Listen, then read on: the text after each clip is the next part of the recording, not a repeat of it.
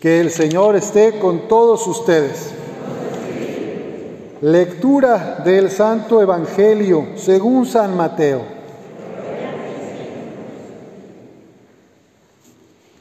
En aquel tiempo Jesús dijo a sus discípulos, ustedes son la sal de la tierra.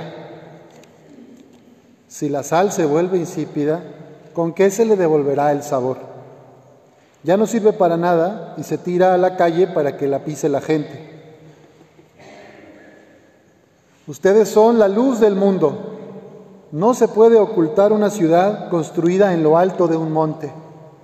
Y cuando se enciende una vela, no se esconde debajo de una olla, sino que se pone sobre un candelero para que alumbre a todos los de la casa. Que de igual manera brille la luz de ustedes ante los hombres y las mujeres, para que viendo las buenas obras que ustedes hacen, den gloria a su Padre que está en los cielos. Esta es palabra del Señor.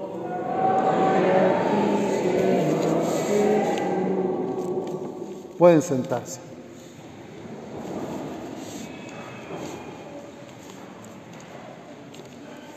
hermanas y hermanos de la comunidad de la capilla Padre Pro.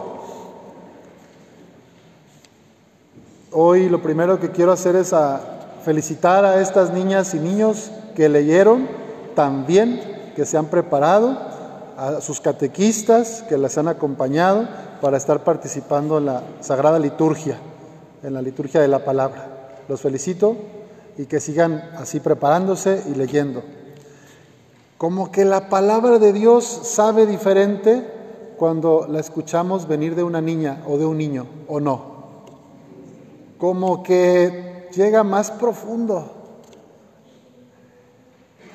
Como que los niños y las niñas le dan sabor a la vida, le dan más sabor a nuestra vida, nos ponen en camino, nos desacomodan. Pues de eso se trata la lectura de hoy. El Evangelio nos habla de ser sal, de ponerle sabor a la vida de los otros. Cuando un niño llega a una familia, desacomoda todo, sacude, cambia la vida de la madre, sobre todo de la madre, pero también la del papá. Todo se trastorna, los horarios, los compromisos, las prioridades cambian. Hay que atender a esa criatura hay que cuidarle, hay que alimentarle, hay que ver los medicamentos, que la leche no le queda. Pues el papá y la mamá que se compromete con esa criatura está siendo sal de la tierra, están siendo luz del mundo. Quienes se enfocan a amar, a criar, a educar en la fe a los niños, son sal de la tierra, las catequistas, los catequistas, que ayudan a las familias a educar en la fe cristiana a las niñas y niños. Los coros que cantan en la Eucaristía cada domingo o entre semana también a veces son luz del mundo, porque con su talento, con los dones que Dios les regaló, animan la Santa Misa y nos hacen sentir más potente la fuerza del misterio de la Eucaristía. Las mujeres voluntarias, mujeres más, pero algunos hombres también, que van al centro de día para migrantes de esta comunidad de Padre Pro, que van una o dos veces a la semana al centro Jesús Torres. Ahí también son sal de la tierra, cuando comparten su pan con el hambriento, cuando comparten su tiempo con los que vienen tristes, congelados, recién bajados del ferrocarril. Ahí están siendo esas voluntarias y voluntarias luz del mundo. El profeta Isaías en la primera lectura nos decía, comparte tu pan con el hambriento, abre tu casa al pobre sin techo, viste al desnudo y no des la espalda a tu propio hermano. Entonces surgirá tu luz como la aurora y cicatrizarán deprisa tus heridas. En la misa del mes pasado de migrantes, que es el último jueves de cada mes, ahí en el centro, un hermano colombiano, después de la homilía, les di la palabra para hacer alguna reflexión y dijo, palabras más, palabras menos. Yo me siento muy agradecido con ustedes porque sin conocerme, sin saber quién soy, ni de dónde vengo, me abrieron las puertas de este lugar, me han dado plato de comida caliente, me pude echar un regaderazo, me dieron ropa limpia y calientita, me dejaron hacer una llamada, bueno, se le venían las lágrimas, está muy agradecido y a mí también me conmoví. Cuando renuncies a oprimir a los demás y destierres de ti el gesto amenazador y la palabra ofensiva, cuando compartas tu pan con el hambriento y sacies la necesidad del humillado, brillará tu luz en las tinieblas y tu oscuridad será como el mediodía. La gente de la laguna es muy generosa. Ustedes son la sal del mundo, la, sal de la tierra, la luz del mundo. Porque el bazar que hay aquí sostiene buena parte de los gastos del centro de migrantes. Y eso es gracias a ustedes, a su apoyo, a su compra, a donar su ropa también.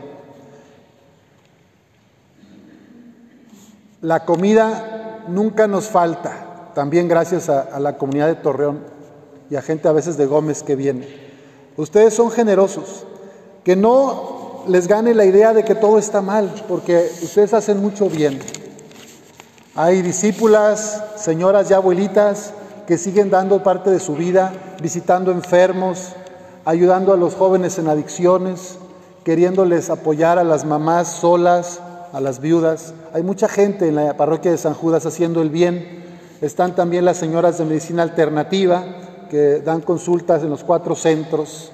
Ellas son sal de la tierra, luz del mundo.